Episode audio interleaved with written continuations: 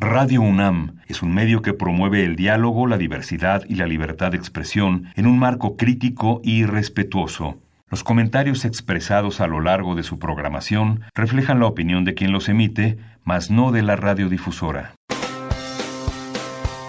Opciones educativas. Orientación vocacional. Arte y cultura. Deporte y salud. Esto es Brújula en Mano. El primer programa de orientación educativa en la radio una producción de la Dirección General de Orientación y Atención Educativa y Radio UNAM. Comenzamos.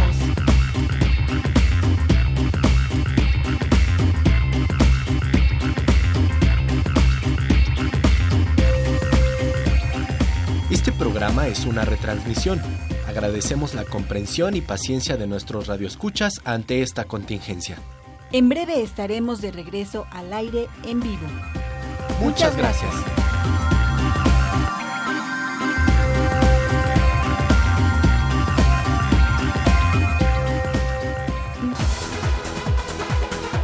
Educativa.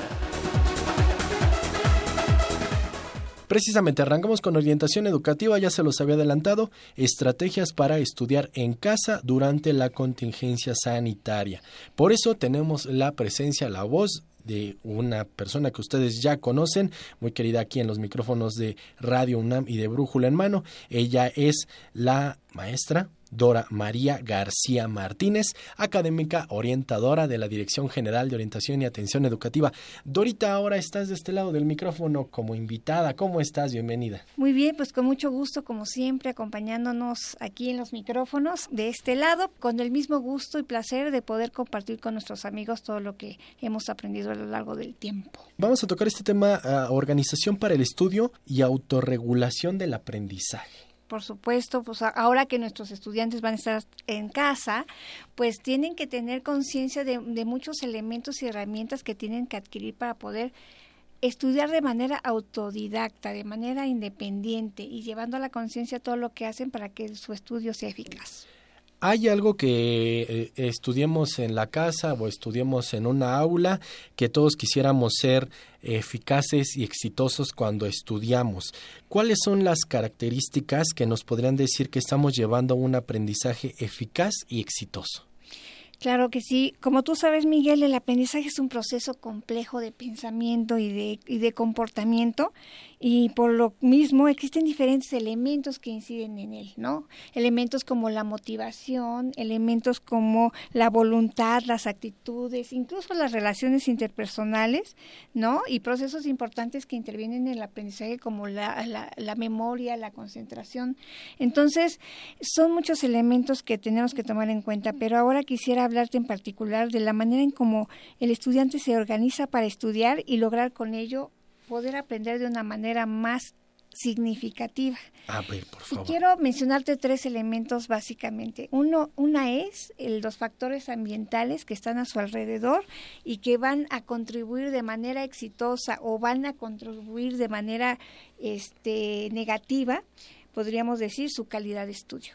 Tú sabes que eh, los factores ambientales son fundamentales para el estudiante porque eh, la manera en cómo está constituyendo todo el ambiente que le rodea puede provocar algunas situaciones, por ejemplo, de desconcentración o incluso hasta de desmotivación. Entonces, el alumno tiene que tener muy mucho cuidado en estar en un lugar donde esté cómodo, bien sentado en un escritorio, con sus cosas a la mano, tiene que tener un ambiente en donde haya buena iluminación, tiene que haber incluso este haya luz natural, ¿no? Un mobiliario adecuado, una temperatura adecuada, una serie de situaciones a su alrededor para que pueda eh, provocar que tenga un estudiante un estudio mucho más eficaz.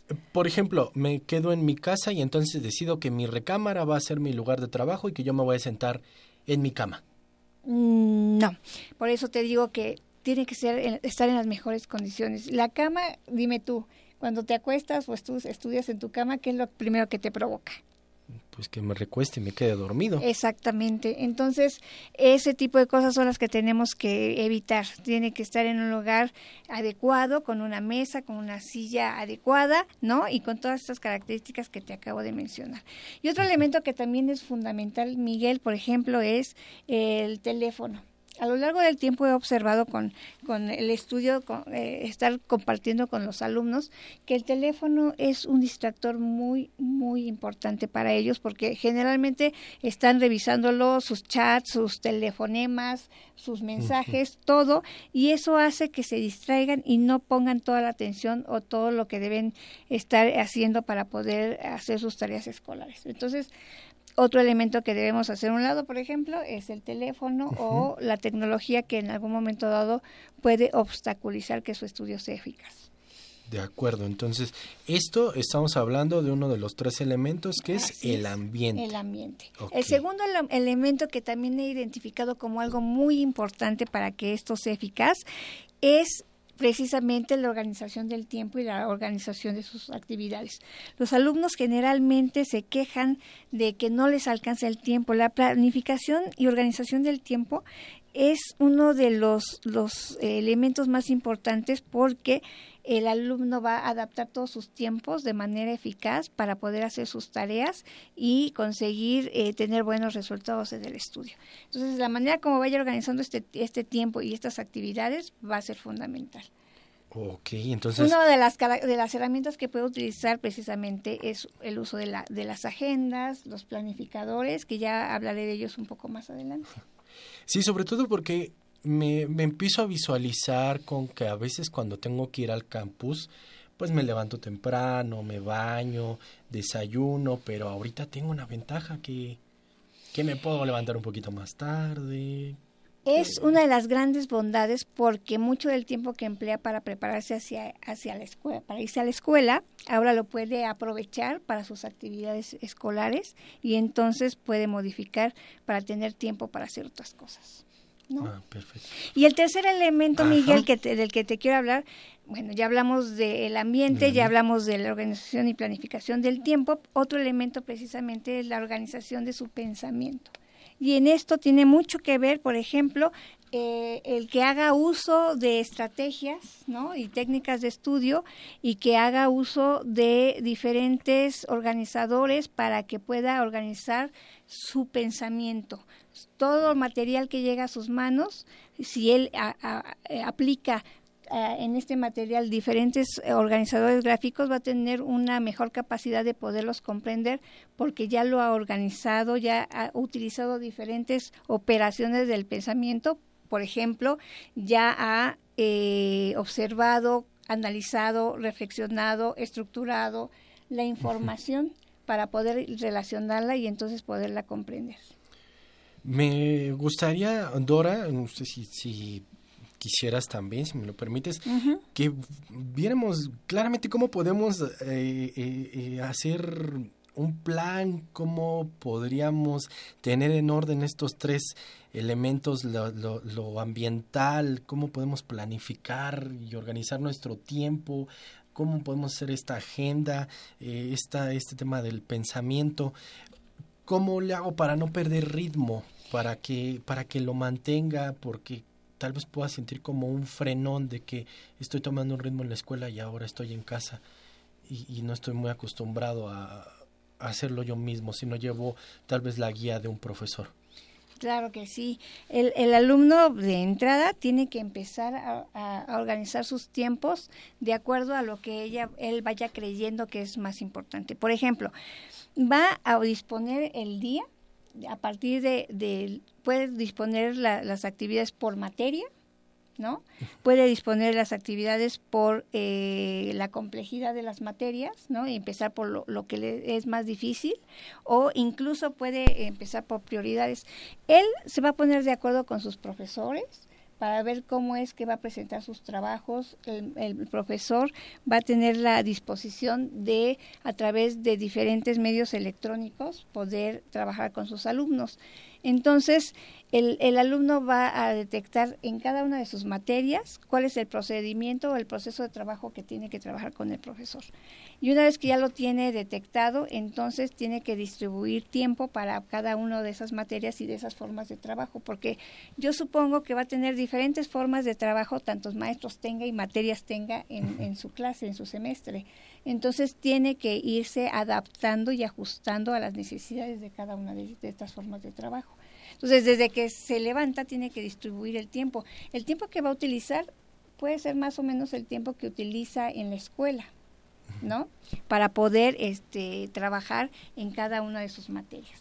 Exactamente, entonces me, visualizo como si yo siguiera en, en, en mis clases tradicionales. así es. Y entonces, este, empieza, supongamos que el alumno empieza a trabajar por materia, ¿no? Entonces empieza por la materia A y tiene que revisar de acuerdo, en, la materia A el maestro lo que utiliza es una, una plataforma este, que él mismo creó o él mismo trabaja. Una de las plataformas, por ejemplo, puede ser eh, que en esa materia utiliza el, class, el este, Google Classroom. ¿no? Es, es una, una plataforma en donde el maestro puede subir actividades y entonces el alumno revisa cuáles son las actividades que le solicitan y se pone a trabajar en ello. Luego en la materia B tiene una manera diferente de trabajar el profesor, entonces él tiene que ajustar sus actividades a esa manera. Es ese maestro solamente se comunica con este alumno por chat. Y le pide mm. ciertas actividades y entonces tiene que organizar que, que ya sabe que con ese maestro va a trabajar por chat y así tiene que identificar cómo va a trabajar con cada uno de sus maestros en, las diferentes actividades. Un, fíjate Miguel, hay, hay, hay un método que, que, es muy, muy bueno porque yo creo que ayuda a los estudiantes a que sean muy productivos. Es el método de Pomodoro. ¿Lo, ¿lo habías escuchado? No, ¿eh?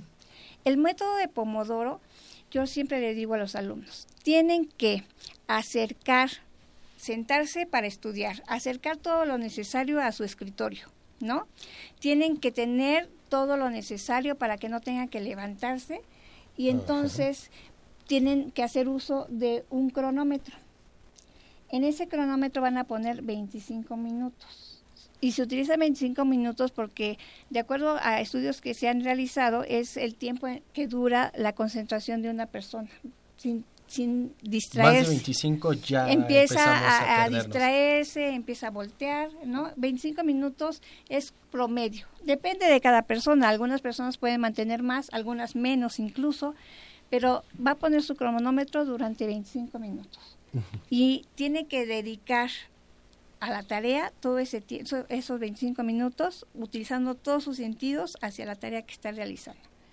Una vez que completa el, el, este, el tiempo, entonces se levanta para descansar, para oxigenar su cerebro, se moviliza, se recomienda cinco minutos de descanso y luego volver a aplicar otro pomodoro de 25, minutos. Se le llama pomodoro porque el que inventó este método él tenía un reloj en la cocina en forma de jitomate, pomodoro es jitomate en italiano. Y entonces, por eso le puso pomodoro, porque medía durante 25, se dio cuenta que durante 25 minutos podía tener mucha productividad sin ah, distraerse. Entonces, esto lo pueden aplicar los alumnos a sus actividades por materia, por complejidad o por prioridad. Ajá. Y, y durante 25 minutos no distraerse hacer un lado el teléfono, decirle a la familia que durante esos 25 minutos nadie lo moleste, ¿no? Y estar súper concentrado en la tarea sin distraerse. Perfecto, de acuerdo también a, los tiempos que les estén dando sus maestros, tal vez lo citen en algún, como dices ahorita, en, en este, esta plataforma de Classroom, Sí, pero e, esos son atemporales. Lo, lo que significa ah, es que ellos pueden ingresar a la, a la, plataforma y en el momento que ellos quieran hacer ver las tareas que tienen, hacerlas. No hay una comunicación directa, a menos que el profesor les diga a tal hora vamos a tener una conferencia o vamos a tener un foro ya el profesor les irá diciendo cuando ya son tiempos específicos.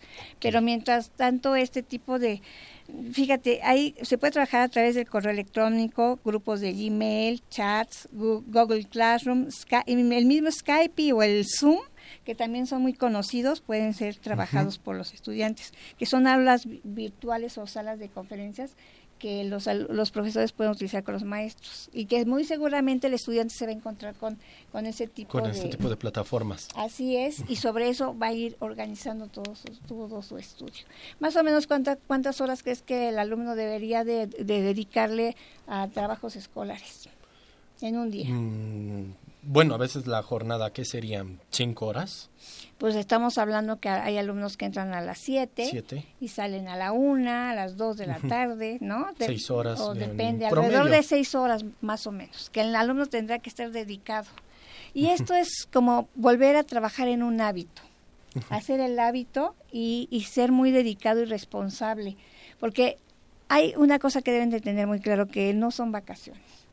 Exactamente, Es exactamente. trabajo en casa para que el alumno haga todos sus trabajos escolares de todas sus materias de manera estructurada, de manera organizada y muy puntualmente. Dora, nos mencionabas de algunos este, graficadores para tener un plan de estudio en casa. Ah, es un planificador. Ah. Eh, eh, eh, los planificadores son muy son muy eficaces porque el estudiante así a simple vista en- puede tener una cartulina Ajá. ajá, y la va distribuyendo por por, Por columnas. columnas, por días, ¿no? Y con el horario desde que se levanta hasta que se acuesta. Y entonces va distribuyendo las actividades como las quiere ir relacionando. El lunes le voy a dedicar a estas dos materias, el martes a estas dos, el martes repito con esta. O sea, o, o incluso puede seguir el mismo horario que tiene con sus materias en la escuela. Él decidirá cómo lo irá llevando a cabo. Ajá. Y entonces ir aplicando sus pomodoros de 25 minutos para que sea muy eficaz y con sus 5 minutos de descanso y estar eh, ocupando. Siempre se recomienda un máximo de cuatro pomodoros seguidos. Ajá. Estamos hablando de dos horas. Dos horas. De sí, dos horas. exactamente. Ajá. Los 25 minutos con sus 5 de descanso.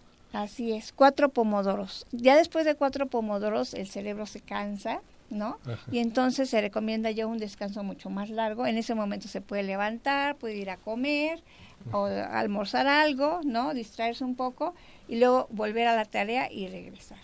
Pero para mí el, el pomodoro en la práctica me ha resultado una técnica muy importante porque los alumnos realmente aumentan su productividad, no se distraen y, y esto es muy efectivo, ¿no? Perfecto, entonces amigos, amigas, recuerden allí en una cartulina tienen su planificador. Como lo dice Dorita, pueden continuar, hacer como el rol de materias que tienen. Los lunes llevo tres materias, eh, entonces le dedico a esas tres materias, ¿no? De manera estructurada voy haciendo las actividades que me van marcando los profesores de acuerdo a cómo ellos han organizado su forma de trabajo. Porque todos los profesores tienen una manera diferente de trabajar con los estudiantes. Entonces, ellos van a tener que ajustarse a esas necesidades, que esto es muy importante, ¿no? Ok, de acuerdo. Y entonces con ello tienen que aplicar diferentes métodos de estudio. Ya les di uno que es el pomodoro. pomodoro es uno. ¿no? Otro es que dependiendo de las materias, ellos vayan aplicando. Por ejemplo, hay un método general de estudio que es muy eficaz también con los estudiantes, que, que hace que los alumnos, cuando, cuando tienen que realizar algún tipo de investigación, alguna lectura, fíjate que entre más uso hagas de los sentidos, el aprendizaje es más significativo. Generalmente, ¿qué es lo que pasa con los estudiantes cuando van, cuando, cuando están en la escuela y que van, van a presentar un, examen? Generalmente son alumnos que procrastinan, porque como no planean, dejan todo para el último, y en el último día empiezan a leer y a leer y a leer y a leer y a leer. Y, lo, y ¿cuál es el, alguna que algo se les que algo se les quede, Ajá. ¿no? Para el siguiente día el examen. ¿Cuál es el sentido que utilizan ahí? Leer, La- leer, la leer. vista. La vista, solamente la vista. Y lo que se recomienda en, en, este, en este método es que no solamente es leer para que ocupes tus ojos, sino que utilices, por ejemplo, también el hablar, ¿no? Vas leyendo, ¿no? Y vas extrayendo la información importante y le explicas en tus propias palabras. Ahí ya estás utilizando el sentido de la boca, ¿no? Ajá. Después, al estar hablando con tus propias palabras lo que estás entendiendo de lo que estás leyendo, también te estás escuchando lo que estás Diciendo. y lo que estás diciendo. Entonces ya estás utilizando ahí otro sentido que es el oído. Ajá. Entonces ya no solamente estás viendo, estás es- hablando y estás escuchando. Y finalmente lo que tendrías que hacer es, es escribir el sentido del tacto. porque cuando escribimos podemos tener una mejor comprensión de lo que estamos leyendo. Entonces leo, explico con mis propias palabras, me escucho, lo que estoy explicando y luego lo organizo en cualquier organizador gráfico, ya sea un mapa conceptual, una red semántica, un esquema de llaves, un diagrama de flujo. Lo que estoy aprendiendo lo puedo organizar en un esquema y eso hace que mi comprensión sea mucho más significativa. Entonces, cuando el alumno puede hacer eso, que pueda, entre más mayor uso haga de sus sentidos para poder realizar una tarea, su aprendizaje será mucho más significativo.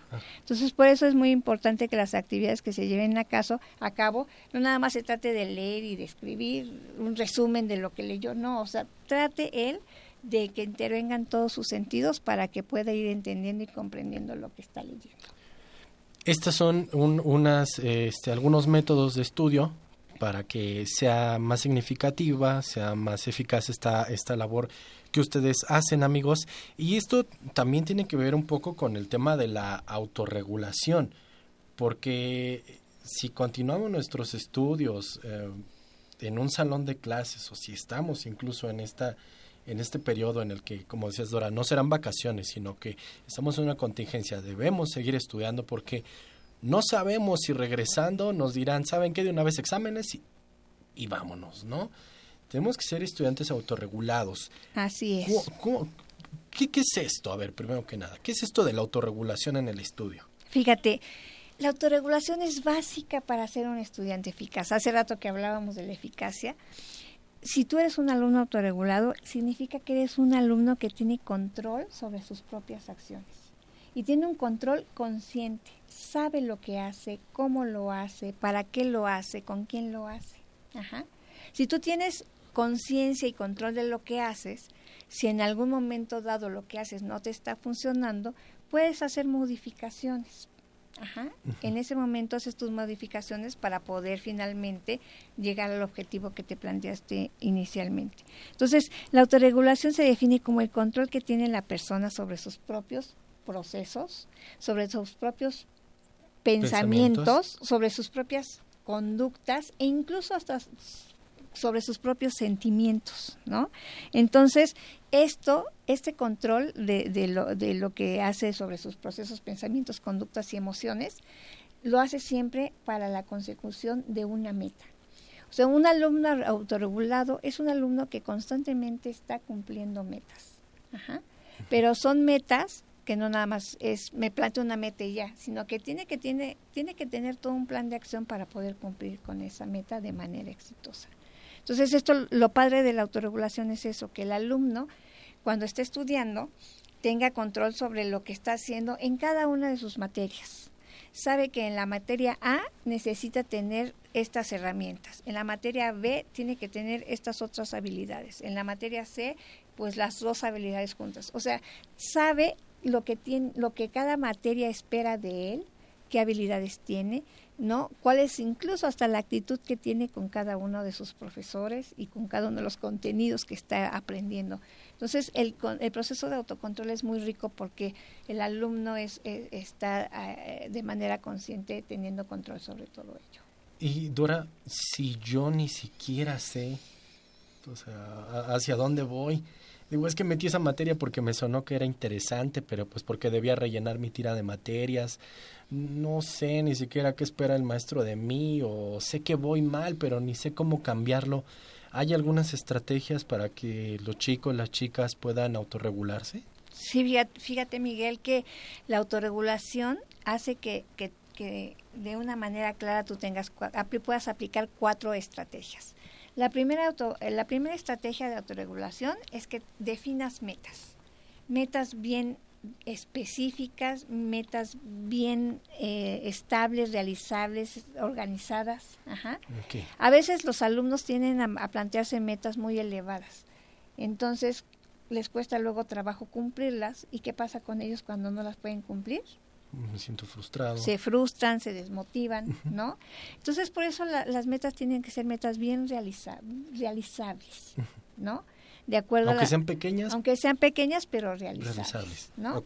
y bien específicas ¿no? Y, de preferencia que sean a corto plazo, porque si tú te planteas una materia a, largo plazo, pues en el camino se pierde la motivación. Entre más cercana sea a la meta, es mucho más rápido que la puedas cumplir y entonces la cumples y dices, ¡eh, la cumplí! Y te vuelves a, plantear otra meta y así. Constantemente estamos planteándonos metas. De hecho, se dice que el motor de la motivación es estarse planteando metas constantemente. Ese es uno. Segundo es que tienes que llevar a cabo un plan de acción para poder cumplir las metas. Entonces ahí es donde entran los planificadores, ahí es donde entran las agendas, ¿no? Yo tengo que hacer en una lluvia de ideas, a ver, tengo que hacer esto, esto, esto, tengo que eh, tener estos materiales, me voy a encontrar con estos obstáculos, ajá, pero tengo que hacer todo esto, todas estas cosas para poder cumplir con éxito mi, mi, mi meta. Perfecto. Entonces ahí en ese plan de acción me doy cuenta de todo lo que tengo a, la mano. Y tercero, pues he hecho, hecho a andar ese plan de acción, pero lo tengo que ir monitoreando o supervisando para ver si se está cumpliendo. Y sobre todo si se está cumpliendo en los tiempos que yo me eh, eh, que yo he planificado y, si, veo que no se está cumpliendo, entonces tengo que hacer un, eh, tengo que detenerme y decir, a ver, ¿qué, ¿qué es lo que no me está funcionando? ¿Qué es lo que no estoy haciendo bien? para que en ese momento hacer los ajustes. Esto es lo padre de la autorregulación porque el, el alumno puede ir haciendo ajustes. Si él está estudiando en casa, tiene que ir precisamente monitoreando qué está haciendo, cómo lo está haciendo y si realmente está teniendo buenos resultados. Si de repente se sienta una hora y después se, levanta y se va a su recámara a ver todas las series de Netflix que se encuentra por allí, luego regresa otra hora y luego se vuelve a ir y a revisar internet, o sea, está, está haciendo como, como, como pequeños eh, tiempos para el estudio y mucho tiempo para el placer, algo está pasando allí que no está funcionando. Entonces, si él está siendo consciente de esto y, es un alumno autorregulado o empieza a desarrollar características de autorregulación, él podrá saber qué es lo que está haciendo mal y tendrá que hacer cambios al respecto. Pues amigos, amigas, está esta información, la verdad es que debemos poner mucha atención porque Nuevamente les recuerdo, este no es un periodo vacacional. las circunstancias nos han, nos han obligado a, quedarnos en casa, a permanecer ahí. Y por eso es que eh, quisiera, Dorita, que para cerrar este, este bloque nos dieras algunas recomendaciones para los chicos, para las chicas que, ah, que ahora van a tener que quedarse en casa, pero que no descuiden sus estudios. Así es. Como bien tú dijiste, no es un, no, es un periodo vocacional, ¿no? Estamos en una contingencia que tenemos que tener responsabilidad y entonces es dedicarle al, al estudio y a las actividades escolares todo el tiempo que sea necesario. Es muy probable que regresando de la contingencia van a tener exámenes y si no llevan a cabo todo este proceso, imagínate tú lo que va a suceder. Así que regresamos y saquen una hoja, ¿qué? Ajá, exactamente, ¿no? Y y sobre todo que, que, hay muchos jóvenes que están ya regresando de nivel, que ya pasan de secundaria a preparatoria, de preparatoria a universidad. Entonces tienen que tener como esos eh, conocimientos bien establecidos, ¿no?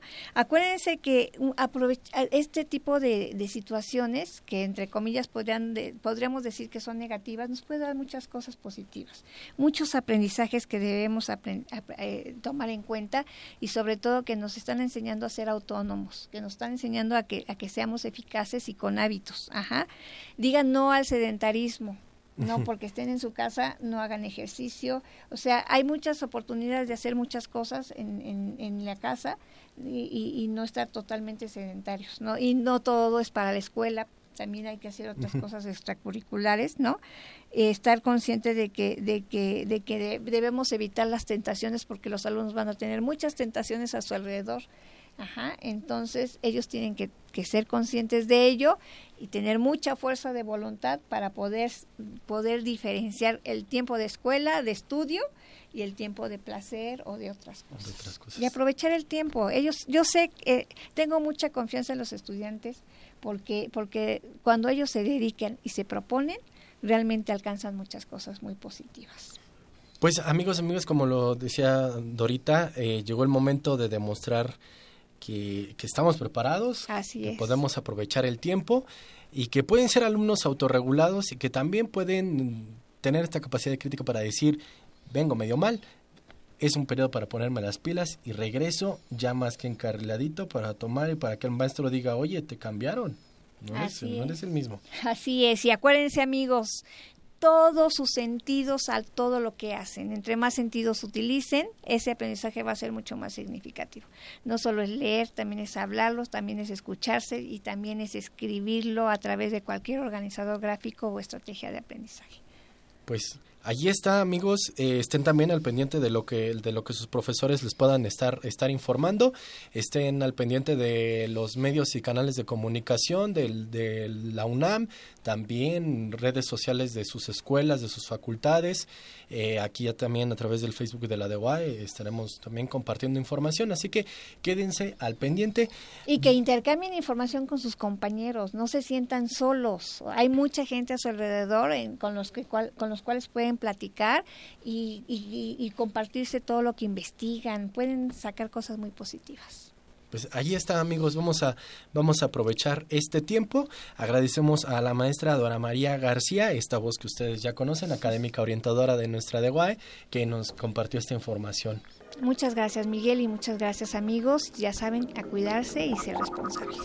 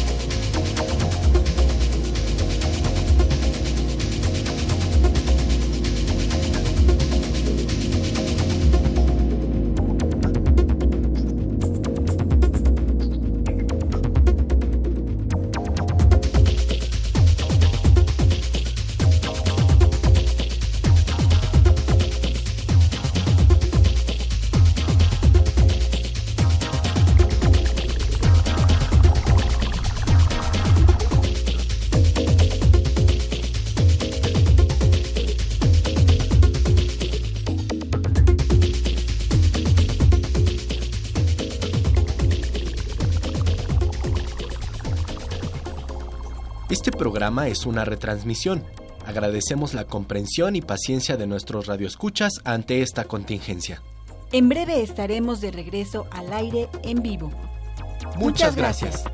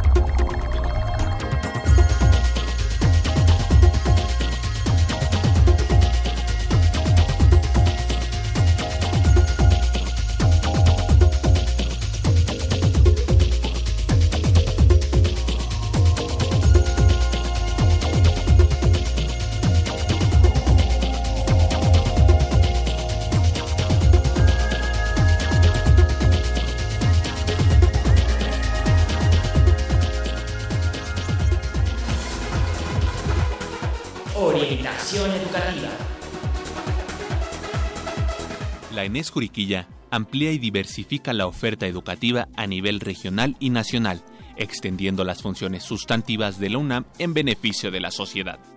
Esta propuesta está constituida por licenciaturas que abarcan áreas emergentes del conocimiento, con la aplicación de estrategias didácticas que posibilitan la formación integral de los alumnos y con énfasis en la colaboración con los grupos que integran los proyectos de investigación científica, ubicados en el campus Juriquilla. Las licenciaturas que se ofrecen son relevantes en el contexto social, tanto regional como nacional, con lo que se amplían y diversifican las opciones educativas que ofrece la UNAM en la región. ¿Quieres saber más de esta nueva sede de la UNAM? No te despegues y sigue escuchando Brújula en mano.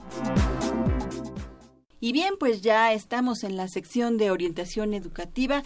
Acabamos de escuchar una cápsula acerca del tema que vamos a tratar, acerca de eh, las carreras de la ENES Juriquilla y en este caso vamos a platicar de una carrera nueva. Y bueno, para ello tenemos un invitado especial, Livia. Sí, así es, Marina, un invitado de lujo. Tenemos aquí con nosotros al doctor Jesús Manuel Dorador González, secretario general de la ENES Juriquilla, que nos viene a hablar de la carrera nuevecita que tenemos aquí estrenando en la UNAM, la número 125, la licenciatura en órtesis y prótesis. Doctor. Muchísimas gracias, estoy muy contento de estar con ustedes y con todos los que nos escuchan. Muchas gracias. Y bueno, como para empezar esta entrevista, Marina, queremos preguntarle, pues, ¿qué son y para qué sirven las órtesis y las prótesis?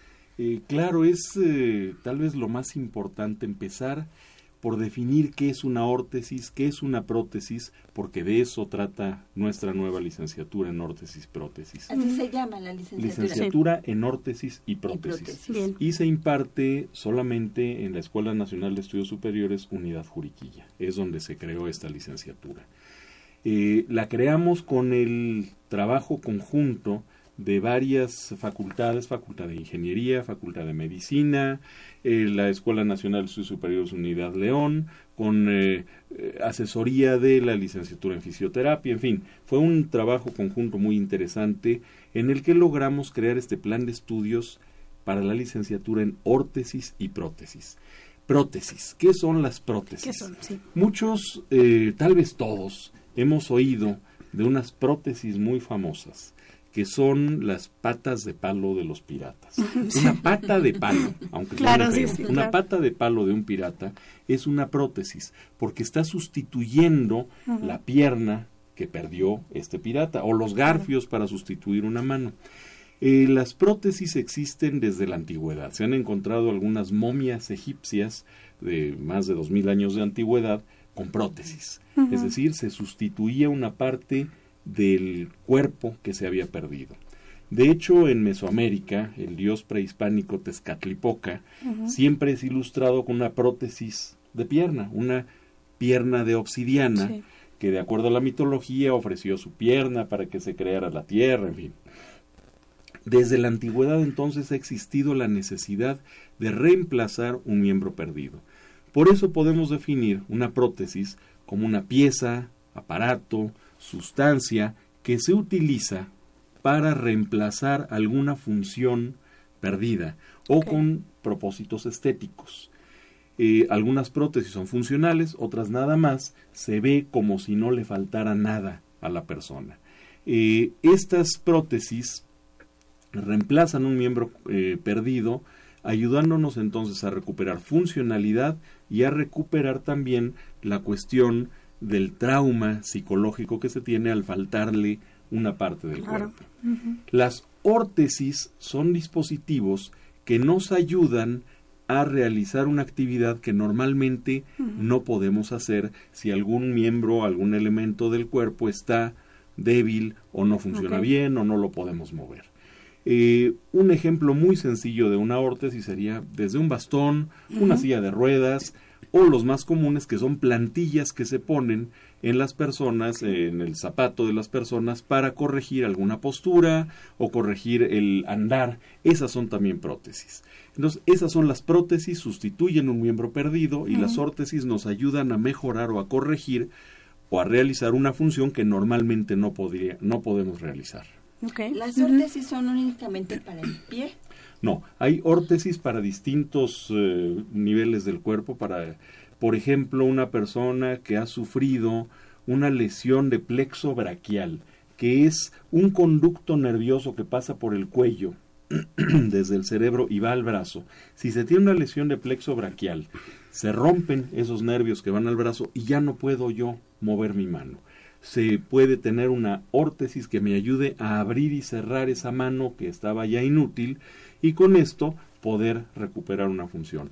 Una órtesis de miembro completo, de, perdón, de cuerpo completo, sería, por ejemplo, un exoesqueleto, que ayuda a una persona que está eh, hemipléjica o paralítica a volver a andar. Ese es también una órtesis, claro, mucho más sofisticada y más complicada que una plantilla para corregir el andar si no, si no tengo una, una buena cadencia al caminar. Todo eso son prótesis, todo eso son órtesis. Y es por eso que necesitamos un profesionista que sepa diseñar, manufacturar y aplicar, poner en el paciente para que la pueda utilizar correctamente. En México no había hasta ahora ninguna licenciatura que preparara a profesionistas en órtesis y prótesis. Hace años existieron algunos programas de técnicos en órtesis y prótesis que desafortunadamente dejaron de formar técnicos. Entonces ahorita estamos como en la Edad Media con el maestro y el aprendiz, donde el maestro trata de enseñarle al, aprendiz lo mejor que puede, el aprendiz aprende lo mejor que se le da, pero no es sin una formación profesional exacto, sin una formación seria, formal, y esto provoca atrasos tecnológicos muy importantes, porque si el maestro le va a enseñar al aprendiz, pues le enseña lo que él aprendió hace muchos años. La tecnología de las prótesis eh, ha evolucionado muchísimo en los últimos años. Ya no es la tecnología que se usó por décadas, que viene de la Segunda Guerra Mundial, sino que ya existen prótesis, órtesis, mecatrónicas, es decir, que tienen componentes mecánicos, que están instrumentadas, que dan una retroalimentación, que tienen actuadores, y para eso se necesita una formación pues más profesional. Se necesita un licenciado en órtesis y prótesis para poder diseñar, manufacturar y aplicar estos dispositivos modernos para que realmente puedan ayudar a las personas. Pero además multidisciplinario, ¿no, doctor? Porque esto, bueno, está en el ramo de la de la medicina, pero también de la ingeniería. Entonces estamos viendo ya un profesionista multidisciplinario en esta. Por supuesto, y es un ha sido un gran reto el lograr ese, esa interdisciplina en una licenciatura para que inmediatamente al egreso puedan dedicarse a su labor profesional con diseño, con manufactura de prótesis modernas, de órtesis modernas que realmente ayuden a las personas, deben de tener conocimientos, adquieren conocimientos a lo largo de la carrera de física, de matemáticas, de biología, de química, es una gran cantidad de ciencias básicas de todas las áreas, para después entrar a lo que es un grupo de asignaturas que llamamos del área de tecnología, en donde aprenden todo este componente relacionado con la ingeniería y un componente también médico-biológico muy importante para entender cómo funciona el cuerpo humano y cómo voy a lograr eh, responder con un dispositivo artificial para recuperar las funciones. Eh, un poco más adelante en la licenciatura ven ya la ortésica y protésica aplicadas para distintos niveles del cuerpo. Es decir, tenemos algunas para miembro superior, miembro torácico, miembro inferior, miembro pélvico, para columna vertebral, en fin, tanto en órtesis como en prótesis. Es una licenciatura muy completa, además de un componente muy fuerte, muy importante en ciencias sociales y humanidades, particularmente los aspectos éticos en el trato con pacientes. No son médicos, pero van a trabajar junto con los médicos, de la mano de los médicos, para tratar a una persona, para ayudarle a asimilar esa prótesis para poder utilizarla realmente como se debe. Entonces, es un trabajo muy interesante. Olivia, bueno, em, se me ocurre una, una pregunta de orientación, porque, bueno, estamos viendo que el perfil de, de, estos alumnos ya no está tan dirigido como en si fuera un alumno que va a ingeniería, ¿no? Claro. O si va solamente a medicina, estamos, o si va a diseño. Sí, claro. Estamos viendo un perfil ya de un chico que le tiene que gustar las ciencias sociales, la ingeniería, la medicina, el diseño y ahí ahí ahí se me no sé eh, yo pienso que hay un problema de orientación. ¿Cómo, claro. ¿Cómo puede, o sea, cómo puede orientarse un chico? ¿Cómo sabe un muchacho si a lo que se quiere dedicar es a esto? Vamos, es es una pregunta compleja. No es no es fácil, por eso afortunadamente tenemos toda esta área de orientación vocacional y programas como este que nos ayuda. A ver, muchachos, si a ustedes les interesa diseñar dispositivos, fabricar dispositivos que van a ayudar directamente a recuperar una función perdida en una persona, si están dispuestos a ver el dolor de las personas y no hacer lo propio, porque eso claro, también tiene es importante, sí, sí, psicológico es muy importante. Si quieren diseñar, fabricar dispositivos protésicos, ortésicos, esta licenciatura les puede resultar interesante. Este licenciado en órtesis y prótesis no trabajará solo, tiene que trabajar de la mano con médicos, ortopedistas, con rehabilitadores, con ingenieros mecánicos, mecatrónicos, diseñadores industriales, por supuesto enfermeras, enfermeros, que son los que muchas veces están ayudando a los pacientes a recuperarse y a utilizar estos dispositivos. Es decir, tienen que estar dispuestos a convivir y a trabajar con personas de muchas otras disciplinas en equipos interdisciplinarios. Es un área muy importante muy relevante. El número de amputados en México es enorme. Estamos hablando de que aproximadamente al año se están amputando más de mil personas. La mayoría por diabetes, que es un problema nacional que lejos de reducirse sigue aumentando. Entonces el número de amputados va a seguir aumentando cuando menos en el corto plazo. En México, de acuerdo a la Organización Mundial de la Salud, deberíamos tener alrededor de 1.500 protesistas y ortesistas preparados para atender las necesidades de las 900.000 personas que tienen algún tipo de discapacidad. Ojo, no son personas discapacitadas, son personas que tienen discapacidad. Necesitamos empezar a, entender eso, todos, todos. Las personas, todas tenemos algún grado de discapacidad en distintas cosas no son personas discapacitadas, son personas completas que necesitan ayuda. Y eso es parte de lo que tenemos que aprender y trabajar junto con ellos. ¿Qué es lo que tenemos entonces que lograr? Si, hay, si se necesitan cuando menos 1.500 personas y actualmente en México hay 100, tenemos un mercado de trabajo tremendamente grande. Es un gran reto, porque no nada más en México no hay formación de ortesistas y protesistas a nivel profesional, sino que en toda Latinoamérica, solamente en El Salvador, hay una licenciatura en órtesis y prótesis, por allá en Argentina hay una carrera técnica y acabamos de contar. Es un mercado latinoamericano al que nos estamos enfrentando. Y esto es un gran reto, es una cuestión muy interesante. Algo que nos han preguntado muchas veces es, bueno, ¿y de dónde van a sacar a los maestros si hay tan pocos ortesistas y protesistas? Bueno, por supuesto, ahí las asignaturas de tecnología o de ciencias básicas o médicas se resuelven muy fácilmente. Las asignaturas de ortésica y protésica aplicada las tenemos ya también resueltas. Hemos estado nosotros eh, haciendo ya convenios, de, empezando a hacer convenios de colaboración con sociedades, con colegios de ortesistas y protesistas en México, con asociaciones internacionales, con universidades en los Estados Unidos.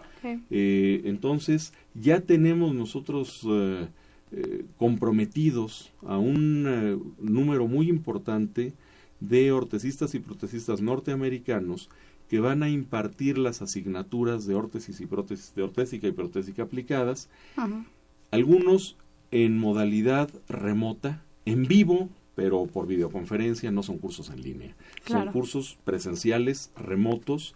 Algunos van a venir a impartir las clases, toman algún año o semestre sabático allá y se vienen con nosotros.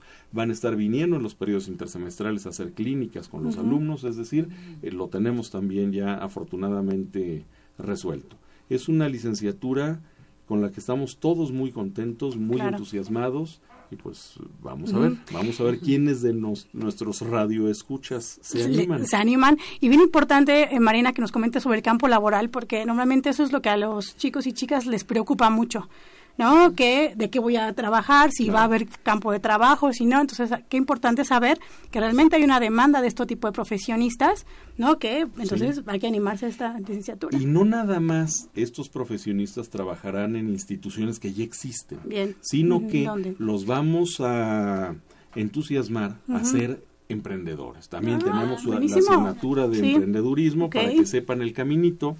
Eh, vamos a crear los convenios que sean necesarios para que tengan estos apoyos, aprovechar pues todo lo que ya se con lo que ya cuenta la, la universidad y convenios con otras universidades, también para que se animen a ser emprendedores, a poner sus empresas serias para órtesis y prótesis. Claro. ¿Es necesario vivir allá para estudiar esta carrera?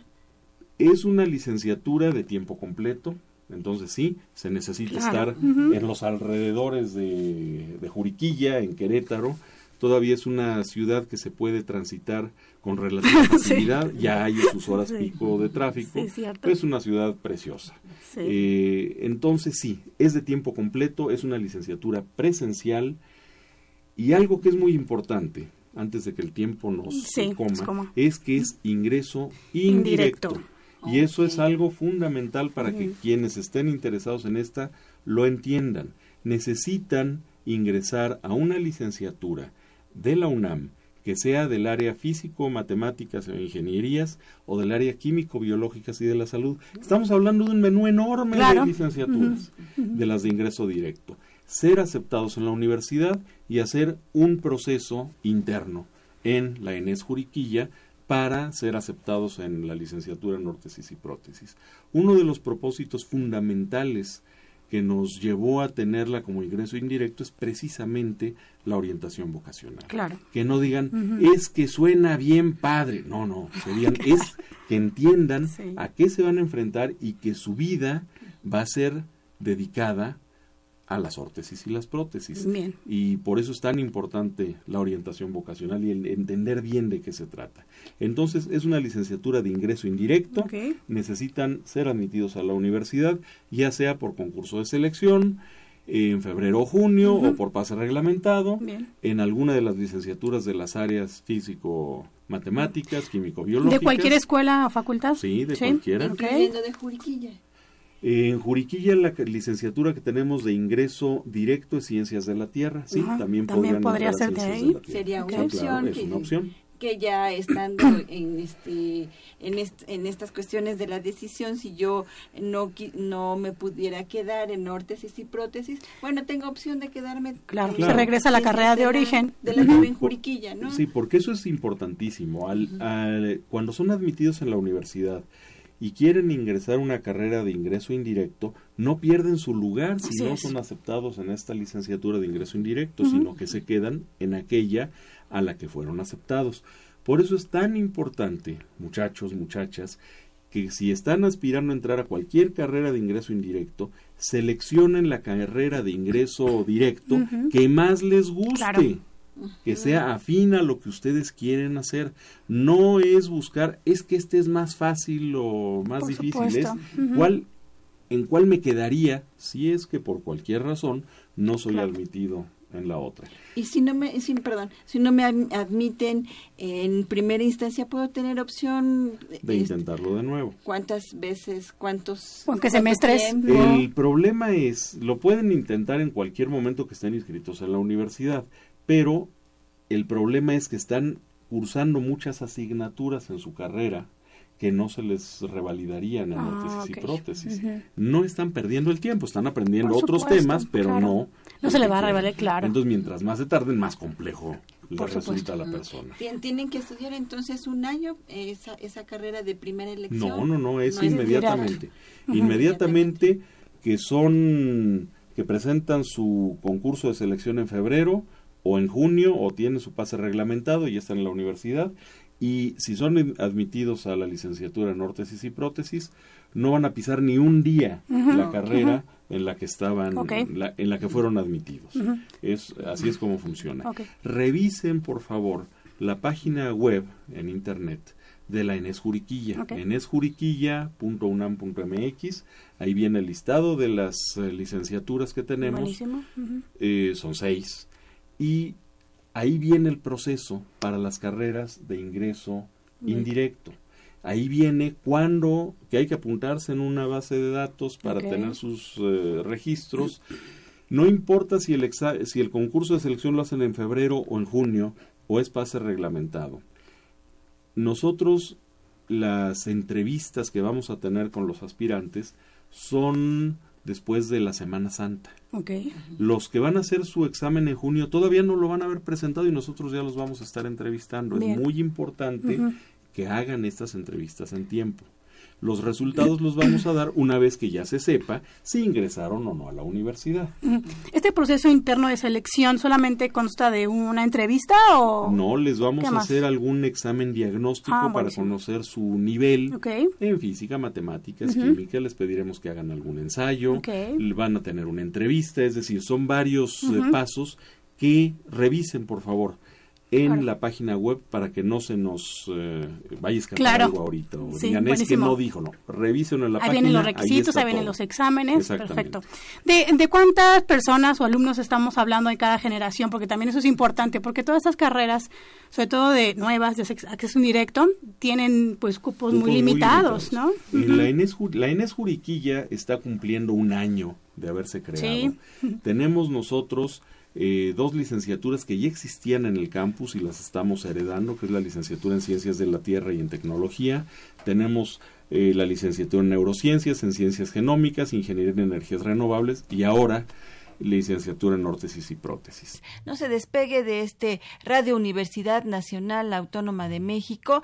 Nosotros somos Brújula en Mano y los esperamos la próxima semana. Agradecemos en los controles técnicos a Socorro Montes en la producción y difusión en redes a Miguel González, Francisco Orozco, Mónica Prado, Miguel Belmont y también en la realización y producción general a Saúl Rodríguez Montante. Se despiden de ustedes Francisco Orozco. y Marina Estrella. Nos oímos la próxima semana. La Dirección General de Orientación y Atención Educativa, Y Radio UNAM presentaron Brújula en Mano. el primer programa de orientación educativa en la radio.